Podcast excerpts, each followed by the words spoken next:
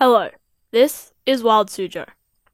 Today, we will talk about the rainbow lorikeet, a very colourful species of parrot.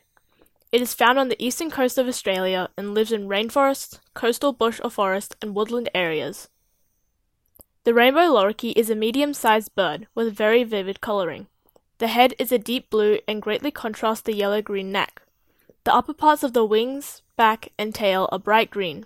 The chest is a fiery orange-yellow and the belly is the same deep blue as the head. The thighs and rump are also green. The underside of the wings are red with a bright yellow wing bar.